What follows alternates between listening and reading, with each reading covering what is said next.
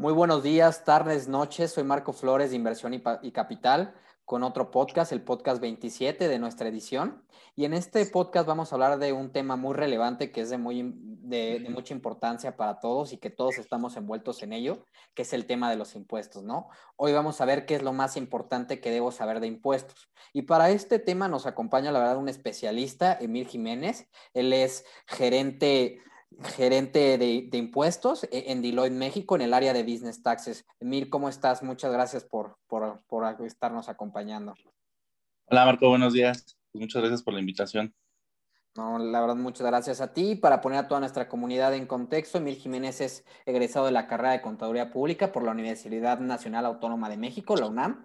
Cuenta con un diplomado en impuestos por la Universidad Panamericana y actualmente se encuentra cursando la maestría en impuestos por la UNAM. Dentro de su carrera profesional ha trabajado en diversas empresas en el área de impuestos, dentro de las cuales destacan Masco, Grupo HL, BDO y Deloitte, donde actualmente desempeña el cargo de gerente de impuestos, donde asesora a compañías locales y extranjeras en los impuestos de sus inversiones.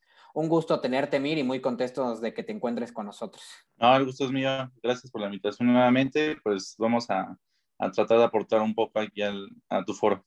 Muchísimas gracias. Pues digo, ya dimos un poco de tu background en, la introducción, pero me gustaría que nos contaras quién es Emir Jiménez, cuáles son las cosas que te apasionan. Claro que sí, amigo. Eh, digo, Emir Jiménez, ¿quién es? Pues es una persona que le, gustan los retos, le gustan las cosas difíciles. Eh, creo que es alguien que se, se enfoca a, a siempre tratar de estar preparado, yo no nada más en en lo profesional, sino para cualquier cosa que se presente en la vida. Me gusta prevenir siempre. Eh, en las cosas que me apasionan, pues yo creo que diría mi, mi carrera, mi profesión y digo, cosas más allá de, de lo profesional. una de las cosas que más me apasiona también es la música. Y en los últimos años, creo que un par de años para acá, también el deporte. Órale, ¿y qué deporte te, te gusta más? Eh, pues me gusta correr. Eh, digo, en el pasado corría bastante pues, por, el trabajo, escuela. Eh, se suelen dejar cosas, entonces lo retomé hace un par de años más o menos. Y pues también solía ir al gimnasio, solamente que ahorita por temas de pandemia, pues ya, ya no es posible. Entonces, pues trato de, de correr en las mañanas, en las noches, ahí en el, en el parque. Bastante bien. Y veo que, que estudiaste contaduría, obviamente, pues enfocándote en los impuestos, ¿no? ¿Por qué, ¿Por qué te llamó la atención esta área de, la contaduría? ¿Por qué digo ahí como auditoría, ¿no? Finanzas, ¿por qué te llamó esta área, la atención? Fíjate que, pues yo al inicio no, no tenía ni, ni claro qué, qué áreas había. Creo que nada más en primero se mencionaba mucho auditoría pero realmente creo que en primero no, en primer semestre cuando vas entrando o antes no sabes bien eh, a ciencia cierta qué hace un contador, ¿no?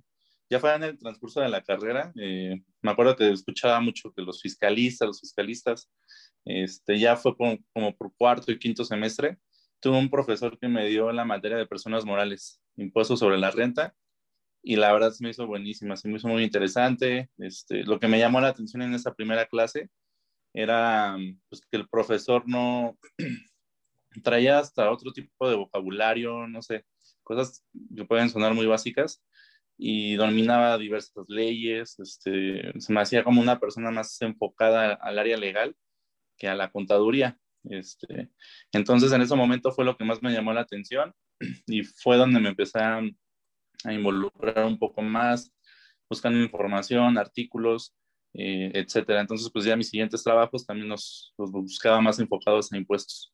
Yo creo que ese fue el momento en el clave eh, en esa materia donde decidí que me iba a inclinar a impuestos. Claro, y, justamente de eso eh, veo que, que, ganaste un curso muy importante justo cuando eras estudiante, eh, el Premio Nacional del Maratón de Impuestos de AFECA y también el Premio Nacional de, del Colegio de Contadores o justamente en el Maratón de Impuestos.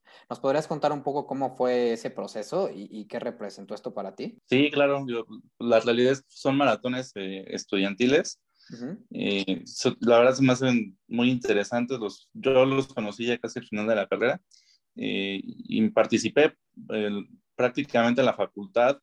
Capacita a los chavos eh, pues de lunes a domingo, les pone clases y son competencias, ¿no? Este, la UNAM, la UNAM, el Poli, la UP, el TEC, o sea, prácticamente van todas las universidades eh, importantes del país, no nada más de, de, la Ciudad de México. Y hacen, bueno, las capacitaciones la verdad son muy, muy fuertes porque pues es prácticamente todo el día este, y se ven temas muy, muy especializados. Cambia mucho al enfoque que te dan en la licenciatura o en una especialidad, maestría. Entonces, eh, sí es algo muy, muy especializado y el concurso, pues te lanzan preguntas así súper específicas, ¿no? Casi, casi con punto y coma de la ley. Y, digo, en general, la mayoría de concursos son así. Hay otro, por ejemplo, el de ANFECA es un poco más específico todavía, el del colegio. Este, y pues la verdad fue muy buena experiencia. Como estudiante, yo creo que fue mi mejor eh, experiencia estudiantil que tuve en la universidad. Y claro, y la verdad ganar un premio así con, muchas universidades, yo creo que es de bastante, bastante, pues, sentimiento, ¿no? Hoy tocando un poco, digo, vamos a tocar más el tema de los impuestos más, a ratito, pero me gustaría mucho, por ejemplo, yo sé que las leyes y bueno, más las fiscales, ¿no? están en constante cambio. Eh, ¿Qué especialización de, de fiscales la, la, que te considere, la que te gustó o, consideras bastante interesante? Fíjate que creo que eh, todas las áreas de impuestos, bueno, como fiscalista debes de, de conocer todas, al, menos si no vas a ser especialista en todas, pues sí tener como eh, las generalidades, ¿no? Por ejemplo, te puede llegar un tema de impuestos locales porque alguien obtuvo este, una herencia, ¿no? Un inmueble. Entonces, pues más o menos saber las generalidades o impuestos tan complejos como el IEPS, eh, o cosas en materia internacional, ¿no? Ahorita que México también está adoptando prácticamente en cada reforma recomendaciones que hace la OCDE y organismos internacionales para evitar la doble, la, para evitar la, la evasión fiscal. Entonces, pues creo que eh, puedo, decir que sí me gusta bastante estar al día en, todas las áreas, porque en cualquier día algún cliente o algún colega te, te puede preguntar algo. Entonces, eh, no, fíjate que no tengo una inclinación hacia un área, sin embargo, creo que mi día a día pues está más enfocado a personas morales. Claro, que, que, para que la gente nos entienda son, son las empresas, las personas morales y, la, y las físicas son las, las personas normales que, que, no representan una empresa, ¿no? Este, actualmente eres, eres miembro activo, ¿no? De la International Fiscal Association y del Colegio de Contadores de Públicos de México. ¿Nos podrías un poquito platicar qué son esas organizaciones y por qué decidiste unirte? Sí, claro. ambas son asociaciones de profesionales. Eh, por ejemplo, en la, en la en la IFA, que es como se le conoce eh, comúnmente.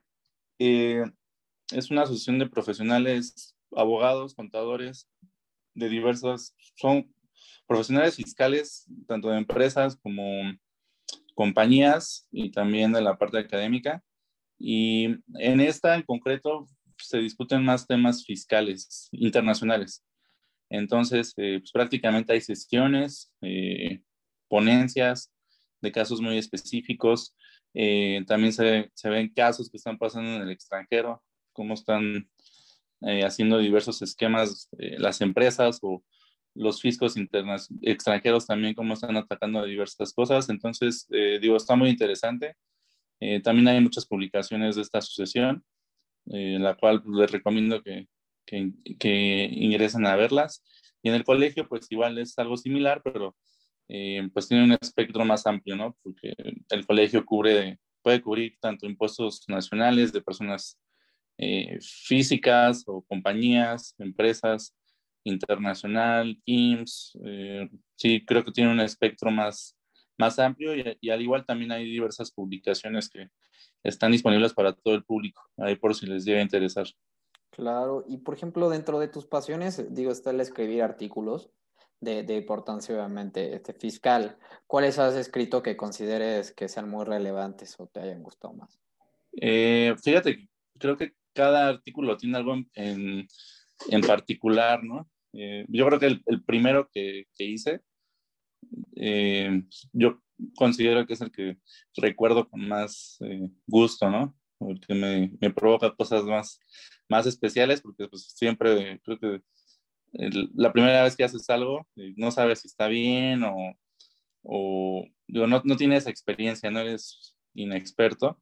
Entonces, el primero que hice fue acerca de la declaración anual para personas físicas. Entonces, yo diría que, que ese artículo es el más relevante para mí. Eh, el último que escribí fue un tema un poco más complejo, que es liquidación de sociedades. Eh, pero digo, cada artículo tiene algo en peculiar y yo pondría como el más relevante el primero que hice. Claro, y el de liquidación de sociedades, si nos podrías platicar un poquito como de qué trata. Eh, ahí tratamos los efectos fiscales y, y, legales acerca de una liquidación. ¿Qué es una liquidación? Pues prácticamente cuando una empresa, eh, una persona moral decide acabar con la operación y dicen, ¿sabes qué? Pues ya vamos a deshacer la empresa, ¿no? Ya no, ya no funciona o a lo mejor los accionistas se pelearon, o a lo mejor ya no pueden seguir cumpliendo con, con su objeto, eh, con su actividad. Y hay diversas razones. Otra puede ser que estén en quiebra, es decir, que ya no tengan recursos necesarios para pagar su deuda. Entonces, hay, un, hay una serie de procedimientos, tanto fiscales como legales, que se debe seguir para poder cerrar el negocio al 100%. Ahora, la verdad suena bastante interesante, yo creo que hay mucha importancia. Hoy en, mí nos acompañas en un tema bastante, digo, interesante. Yo siempre, bueno, hago la broma de que uno no se puede salvar de dos cosas, ni de la, bueno, de morirse ni de pagar impuestos, ¿no? Es un, es un tema bastante relevante que todos de alguna u otra forma deberíamos de conocer. Al final, los impuestos son una actividad de de, suma relevancia para cualquier país y también un deber nosotros como ciudadanos, ¿no? Que tenemos al contribuir al gasto público este dinero, la verdad es que recaudado lo usa, el gobierno para programas de desarrollo, infraestructura, para garantizar la seguridad, fomentar muchas cosas que son indispensables y necesarias de acuerdo a la visión que tenga cada, cada gobierno en turno, ¿no? Podríamos, la verdad es que hablar de, muchísimas cosas acerca de impuestos, pero hoy me gustaría definirlo en un concepto general y que, y que sirva de utilidad para, para toda nuestra comunidad, ¿no? Que no está tan desarrollada con el tema y no es tan especialista. Tú, por ejemplo, desde tu punto de vista, digo ya con toda tu experiencia, ¿cuál es la importancia de los impuestos en un país? Yo creo que la, la, importancia radica en que los, digo, los recursos que obtiene el Estado, eh, el gobierno, a través de, de, todos los descuentos que nos puedan llegar a hacer.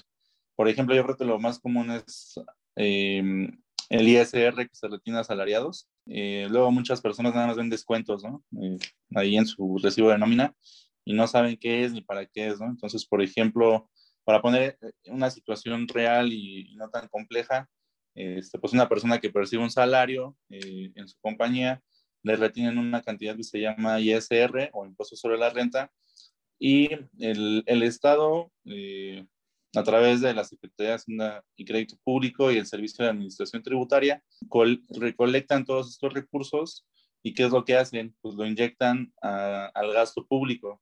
¿Qué quiere decir?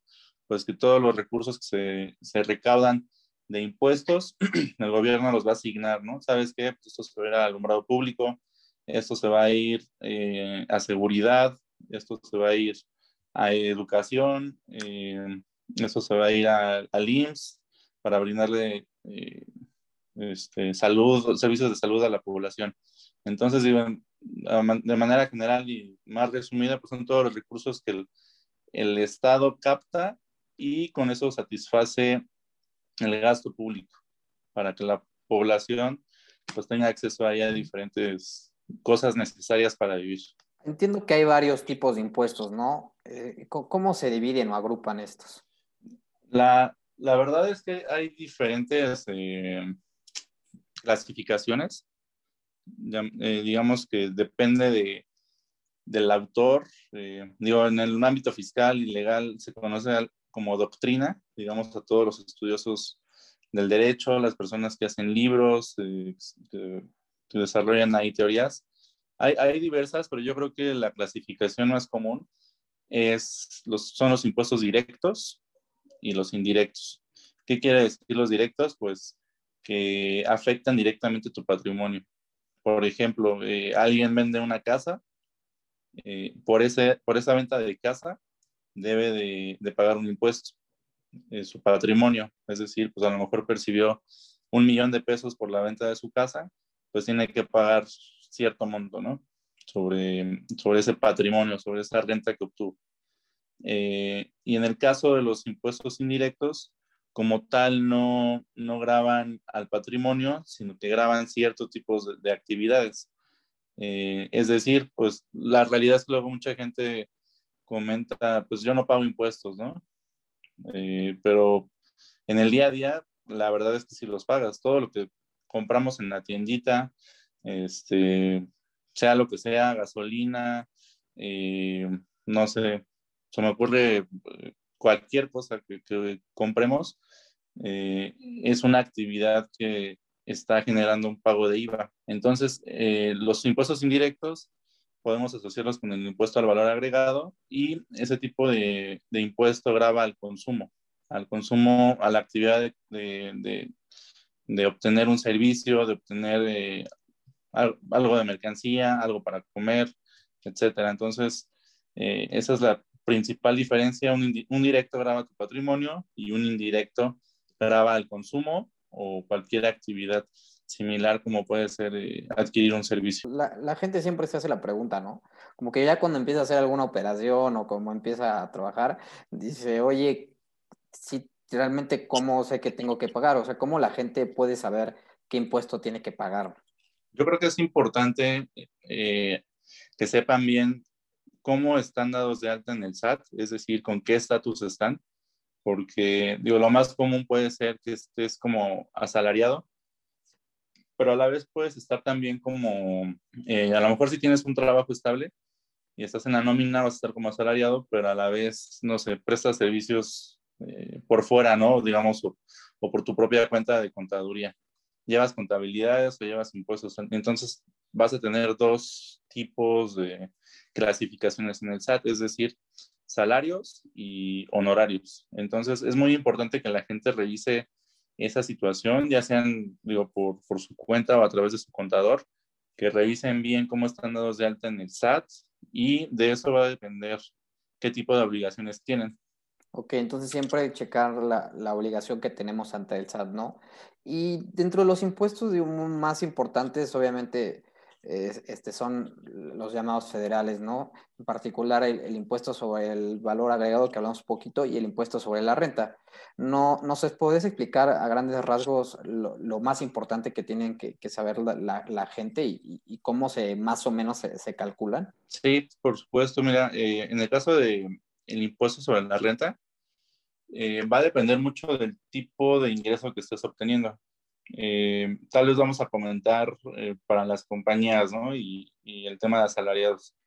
Por ejemplo, una compañía en temas de impuestos sobre la renta debe de, tomar en consideración el total de ingresos y el total de sus deducciones. ¿Qué quiere decir una deducción? Pues todas las compras y gastos que hace en un periodo, ¿no? Entonces, de esta manera eh, vamos a obtener una utilidad y esa utilidad se le llama utilidad fiscal a esa utilidad fiscal se le aplica el 30%. Entonces, eh, de manera muy general, ese es el cálculo para una compañía. Para un asalariado o una persona que está en la nómina de su empresa, el cálculo es diferente. Eh, ¿Por qué? Porque tú como tal no vas a hacer tu cálculo como, como asalariado. ¿Quién lo hace? Pues tu compañía y a través de su departamento de, de contabilidad o de impuestos eh, o nóminas también. Entonces, eh, aquí cambia un poquito y aquí la particularidad es que si tú percibes 20 mil pesos de, ingreso al, mes, no tienes derecho a ninguna deducción como las personas morales. Es decir, eh, pues a tus 20 mil pesos se les aplica una tasa. Para las personas morales es el 30% fijo. Para las personas físicas también hay una particularidad porque digamos que este impuesto se llama que es, o se le conoce como progresivo, ¿no? ¿Qué quiere decir? O en términos llanos es, pues, entre más ganas, eh, pagas más, ¿no? Es decir, si ganas 20 mil, a lo mejor te ubicas en, en una tasa del 10%. Si ganas 30 mil, vas a pagar el 15%. Y así hasta que llegamos a que una persona física puede llegar a pagar el 35% de su salario. Y es directamente al ingreso sin ninguna deducción. Y, por ejemplo, y en el caso de, del IVA, si nos puedes comentar cómo funciona, porque digo que todos lo pagamos cuando es el consumo, ¿no? Pero ¿cómo es que funciona? aquí eres, por ejemplo, una compañía, digamos, una compañía que se dedica a enajenar muebles, ¿no? Tiene que tomar el total de sus, o bueno, perdón, a, cada venta tiene que aplicar un cargo del 16%. Entonces, si vende algo que vende mil pesos, debe estar haciendo un cargo de 16%, que serían 160 pesos. Entonces, al cliente le va a emitir una factura con, con 1160 eh, y va a cobrar esos 1160. ¿Qué pasa? Eh, esta empresa, en teoría, debería tomar esos 160 y llevárselos a la cuenta del SAT, ¿no? Depositarlos, hacer su declaración y pagarlos. Pero ¿qué pasa? La ley del impuesto al valor agregado da ciertos derechos, entre los cuales se encuentran algo que se llama acreditamiento. ¿En qué consiste el acreditamiento? Es algo similar a las deducciones eh, que te permiten disminuir tu, tus ingresos, ¿no? Entonces, ¿qué pasa? A lo mejor la dicha mueblería pues paga gastos de luz, eh, paga, no sé, este, gastos legales, gastos contables, y al final del ejercicio tiene, o al final del periodo, perdón, del mes, tiene, no sé, 800 pesos, ¿no? Que pagó la compañía de IVA. Entonces, tú tienes derecho a los 160 que obtuviste de ingreso, le restas los 800 que pagaste. Y aquí nos va a dar un número negativo, eh, pero es una cantidad que la compañía podría obtener en devolución. Es, es un proceso ahí un poco complejo, un poco tardado, pero eh, como más en las leyes mexicanas se podría obtener esta devolución. Entonces, poniéndolo grande, eh, sería que realmente los, digamos, cuando yo genero una venta, me genera un IVA, ¿no?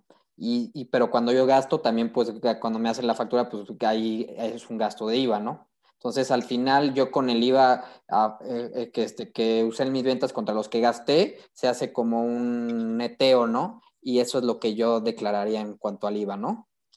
Exacto, correcto. Sí, lo, creo que lo dijiste muy bien, es un neteo de todo lo que pagaste con IVA y todo lo que tú cobraste con IVA. Lo neteas y la diferencia te puede dar un monto por pagar, que lo pagas ah, al SAT, o en su caso te da un monto a favor y eso lo puedes pedir en devolución. Y es económico, ¿no? El, te lo regresan a una cuenta. Exacto. no sé, por ejemplo, si, si tienes un SAT a favor de mil pesos, te lo devuelven a, tu cuenta tal cual mil pesos. Ok, por ejemplo, mucha, bueno, mucha gente igual a veces me considero, no entiendo qué es lo más importante, por ejemplo, respecto al pago de sus impuestos o cómo se deben presentar esta, estas contribuciones ante, ante el SAT, ¿no? ¿no? ¿Nos podrías explicar este punto con mucho detalle? Sí, claro. Eh, eh, creo que el aspecto más importante de inicio es definir, como comentábamos eh, anteriormente, en, en, qué situación o en qué estatus te encuentras en el SAT. esto va a definir qué obligaciones tienes mensuales y tal vez anuales. Entonces, es yo creo que es el paso número uno, definir en qué, en qué régimen lo conocemos, en qué régimen fiscal estás, cuál es tu estatus ante el, ante el SAT. Eh, luego, ¿qué pasa? Eh, creo que sí debemos estar al día porque la, la, verdad es que el sistema tributario mexicano es muy complicado. Nos, eh, nos imponen diversas obligaciones que no nada más son como las que platicábamos ahorita, de tal vez este, hago mi cálculo de impuestos de, de IVA y pago mi impuesto y ya se acabó, ¿no? Este, hay diversas obligaciones como son emitir facturas, que el día de hoy ya, ya tienen otro nombre, eh, se conocen como comprobantes electrónicos también. Eh, y, y, dichas facturas, la verdad es que es un, es un tema complejo, el tema de facturación. Eh, las empresas deben de, de, pagar a, a, un proveedor de dichos servicios y cumplir con estas obligaciones de, emitir facturas. Y las facturas deben de cumplir ciertos requisitos. Este, adicional a las facturas, también debes de presentar otras declaraciones que no son de pago de impuestos, pero informas eh, diversa información al, al SAT, como puede ser todas las operaciones que llevaste a cabo con tus proveedores y en las cuales pagaste IVA. Entonces ahí informa, ¿sabes qué? Pues le pagué a, a tal proveedor eh, que tiene tal RFC que el RFC es el registro que nos brinda el SAT. Digamos que es un número único para, para cada persona, una especie de CUR, pero fiscal.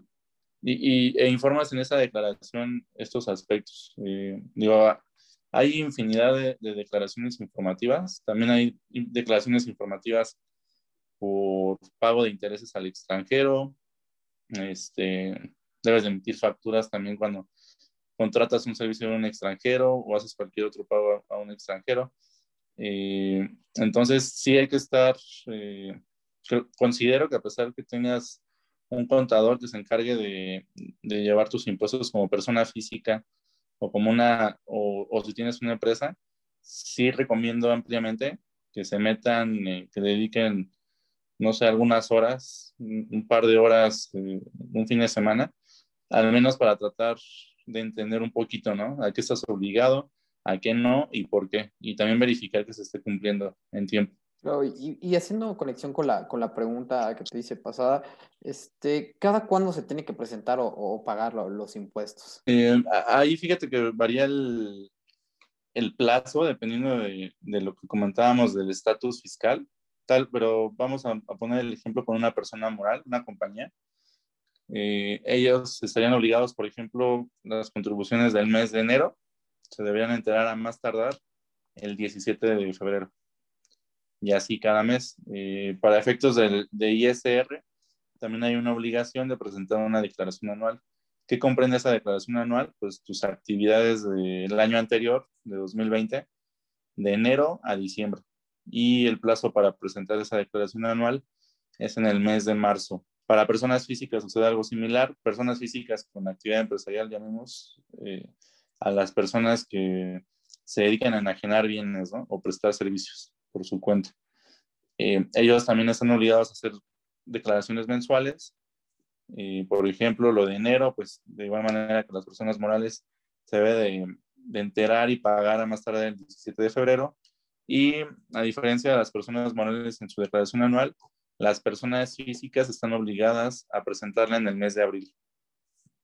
Yo diría que esas son tal vez las obligaciones más más comunes y, va a depender, digo, ahí tal vez como tip para tu audiencia, eh, pues si reciben, sigan a recibir una herencia este, o un donativo, ahí los tiempos cambian. Ahí este, ya no se toma en cuenta este día 17, sino que es un plazo contando a partir de que recibiste el ingreso. Entonces, eh, digo, creo que son particularidades eh, muy importantes que sí llegan a pasar en el día a día, ¿no? de algún conocido o algún familiar o a nosotros mismos nos, nos puede pasar. Entonces, sí, no se vayan con la finta de que siempre es el, día 17 del mes siguiente. Claro, yo creo que hay que estar siempre atentos a cuándo es y dependiendo de lo que nos toque. Y mucha gente de la que nos escucha, mire, es inversionista. De hecho, pues eso se llama mucho nuestro canal Inversión y Capital. Por ejemplo, ¿cuáles son los impuestos a las inversiones o, cómo funcionan? Si nos puedes dar ahí grandes rasgos, ¿cómo es? Eh, mira, yo creo que es, es, relevante e importante saber qué tipo de inversión es eh, y en dónde se tiene. Eh, por nombrarte una, una, un primer ejemplo, puede ser que a lo mejor soy inversionista en una empresa. Este, aporté dinero, aporté efectivo y pues cómo la empresa me va a retribuir ese efectivo, debe de generar utilidades y pagar un impuesto, ¿no? La, la, misma sociedad. Entonces me va a retribuir vía dividendos, utilidades. Entonces es importante también estar al, al pendiente de, del resultado de la declaración anual, por ejemplo, de la compañía, para saber si, si obtuvo una utilidad o obtuvo una pérdida. Si obtuvo una utilidad, legalmente podrías eh, exigir el pago de dividendos, ¿no? Entonces, en una inversión eh, en acciones va a pasar eso en una persona moral mexicana. Tal vez en una persona moral extranjera pueda cambiar un poquito, pero de manera general es similar. Eh, tú inviertes 100 pesos, pero pues vas a, vas a esperar o, o, vas a requerir que te paguen un dividendo cada cierto tiempo, ¿no? Ahora también puedes tener inversión, una inversión como tal en, con algún banco en el sistema financiero, ya sea mexicano o en el extranjero.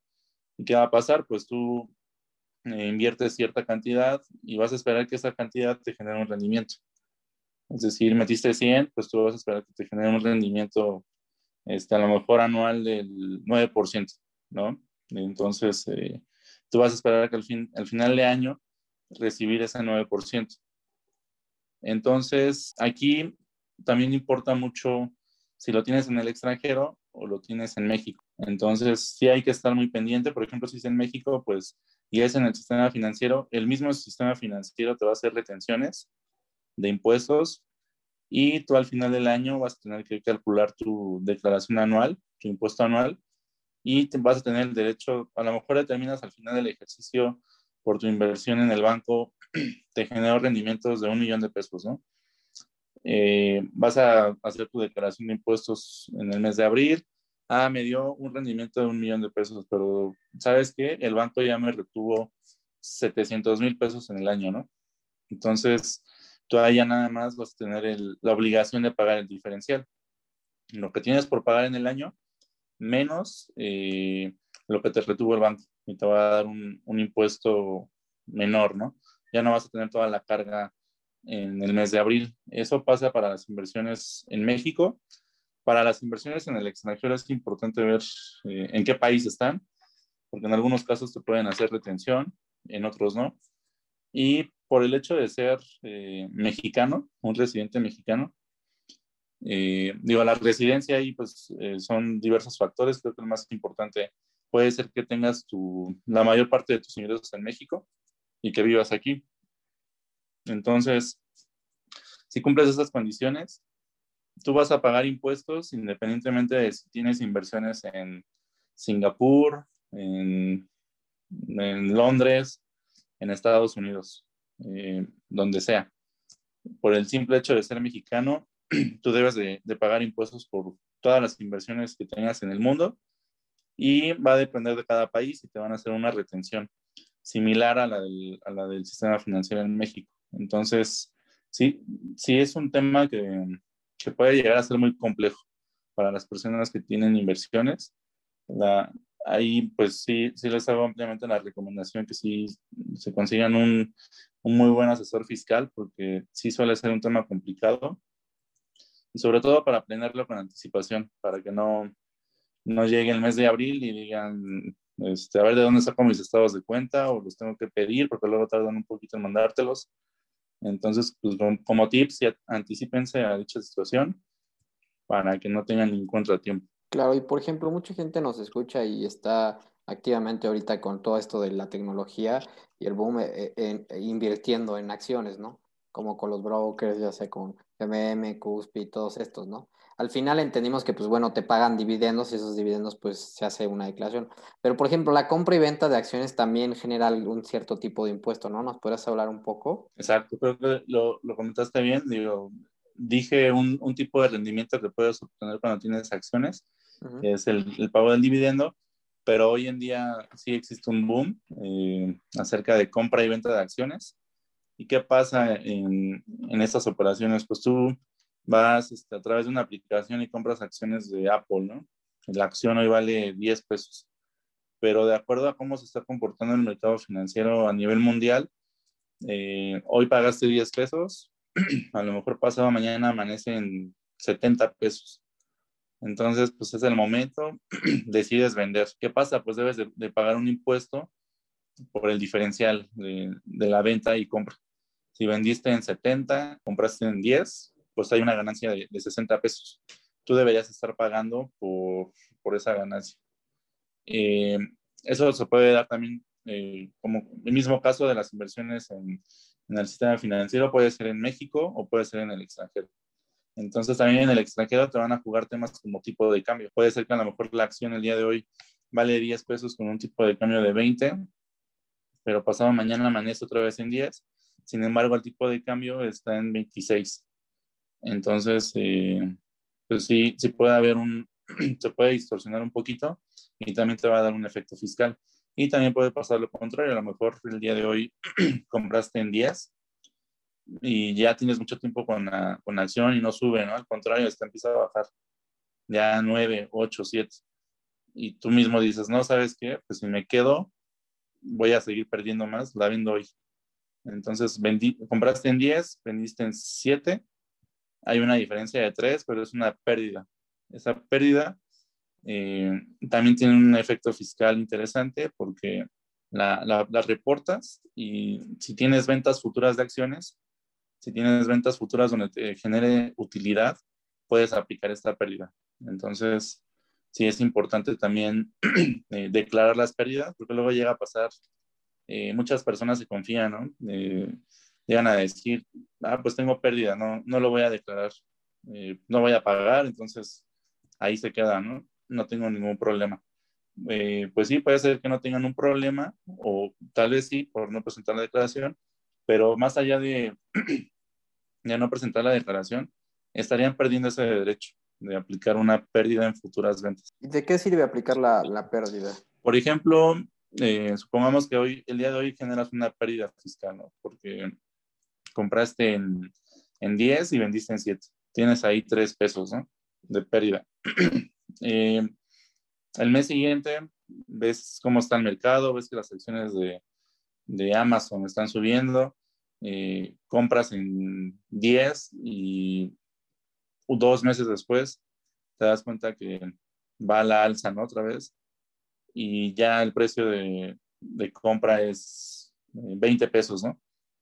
¿Qué pasa en este caso de, de las acciones de Amazon? vas a tener una ganancia de 10 pesos. Tú deberías pagar impuestos por esos 10 pesos. Pero un año antes generas una pérdida fiscal de 3 pesos. Entonces, ¿qué pasa? Pues puedes llegar a netear los 10 pesos de, de ganancia que estás obteniendo el día de hoy, menos los 3 de tu pérdida del año anterior, y vas a pagar impuestos sobre una base de 7 en lugar de 10. Ok, entonces es muy importante pues al final acumular todo, ¿no? Para que realmente todo ayuda y, la verdad es que es bastante interesante. Emil, este, tú, eres una persona, digo, que has vivido los impuestos y te dedicas de lleno a ello. ¿Por qué crees que la gente es indispensable que, que los entienda en, términos generales? Creo que es algo que en algún, punto, en algún punto de nuestras vidas no, no nos vamos a desprender de ello. Desde que iniciamos a trabajar y hasta que nos morimos, vamos a estar pagando impuestos. Y yo creo que incluso hasta cuando somos niños, ¿no? Pagamos impuestos. Eh, ¿Por qué? Porque nuestros papás nos dan 20 pesos de domingo. ¿Qué hace el niño? Va a la tienda, compra chocolate. Este, chocolate de 10 pesos más 16 de IVA. Que no te ponen en la tiendita ni, ni te dan un comprobante, pero tú ya estás pagando eh, un peso con 60 centavos por ese chocolate. Entonces, pues la realidad es que desde que nacemos ya empezamos a pagar impuestos y ya que empezamos a ser profesionistas, pues eh, es algo que, que, ya cada que vemos el recibo de nómina nos duele, ¿no? este, vemos ahí nada más una cantidad que resta, no sabemos ni qué es ni cómo se determina. entonces, creo que sí es importante saber eh, de qué es y a qué se destina. Yo creo que también es importante que tengamos esa responsabilidad, ¿no? Como mexicanos, como ciudadanos, eh, pues darle una ojeada, ¿no? Al, presupuesto del gobierno y en su caso, pues también para exigir eh, servicios, ¿no? O, exigir que se invierta para los fines para los cuales se, nos está quitando ese dinero. Digamos que todos en nuestra vida tenemos, digo, esto ya es más filosófico y ya para irnos un poco a, a las conclusiones todos tenemos algún momento en la vida que nos damos cuenta de algo y cambia nuestra vida, ¿no? ¿Cuál fue ese momento en tu vida? Fíjate que yo creo que yo diría que no tengo un solo momento, sino que es como la suma de, de varias cosas y yo creo que todos los pequeños logros también van, van sumando, ¿no? A lo que son tus logros personales y profesionales. Entonces, pues yo pondría momentos tal vez como cuando entré a la universidad, eh, cuando obtuve mi primer empleo, eh, yo creo que esos son momentos claves. Eh, cuando terminé la universidad, cuando gané el maratón fiscal también, eh, cuando empecé mi maestría. Yo creo que todo, todo es la suma para lo que eres hoy en día, ¿no? Al menos en mi caso así lo veo, como unas, una serie de diversos sucesos. Claro, has unido los puntos, como dicen. Hoy, por ejemplo, ¿cómo la gente puede saber más, más de impuestos? ¿Qué libros, páginas o, o contenido le recomendarías? yo recomiendo a la, a la, gente que quiere llegar a saber un poco más busque artículos del Colegio de Contadores Públicos. en internet, eh, tal vez ponen declaración anual, CCPM, ¿no? Que son las siglas del Colegio de Contadores Públicos. Y van a encontrar muchos artículos, eh, la mayoría de ellos creo que sí son muy, muy amigables. Sí hay temas muy complejos que la verdad pues no, no, van a comprender tan fácil, pero yo creo que si están interesados, por ejemplo, en saber temas de su declaración anual, este, deducciones personales. Esas fuentes son muy buenas. El Instituto Mexicano de Contadores Públicos y el Colegio de Contadores Públicos. Y es material que está al acceso para todos, sin ningún costo. Entonces, a mí me parece una muy buena fuente y el lenguaje y el desarrollo de los temas es muy, es muy, muy general. Entonces, no es tan técnico. Creo que le recomendaría esa fuente para, para adentrarse un poco más en el ámbito fiscal. Muchísimas gracias, Emil, por tu tiempo y espacio. Yo sé que los impuestos es un tema que todavía nos podría llevar muchísimo si nos, si nos adentramos muy profundo, pero la verdad es que a grandes rasgos creo que los definimos bastante bien y pues cualquier este, duda o comentario que tengan con, con Emil nos lo pueden dejar a nosotros y agradecerte a mí por tu tiempo y espacio. No, pues muchas gracias. Eh, espero que les haya servido un poco eh, lo que platicamos hoy de manera general de los impuestos.